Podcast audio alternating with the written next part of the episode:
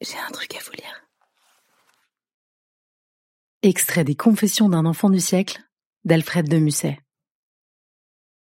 La nature, avant tout, veut la reproduction des êtres. Partout, depuis le sommet des montagnes jusqu'au fond de l'océan, la vie a peur de mourir.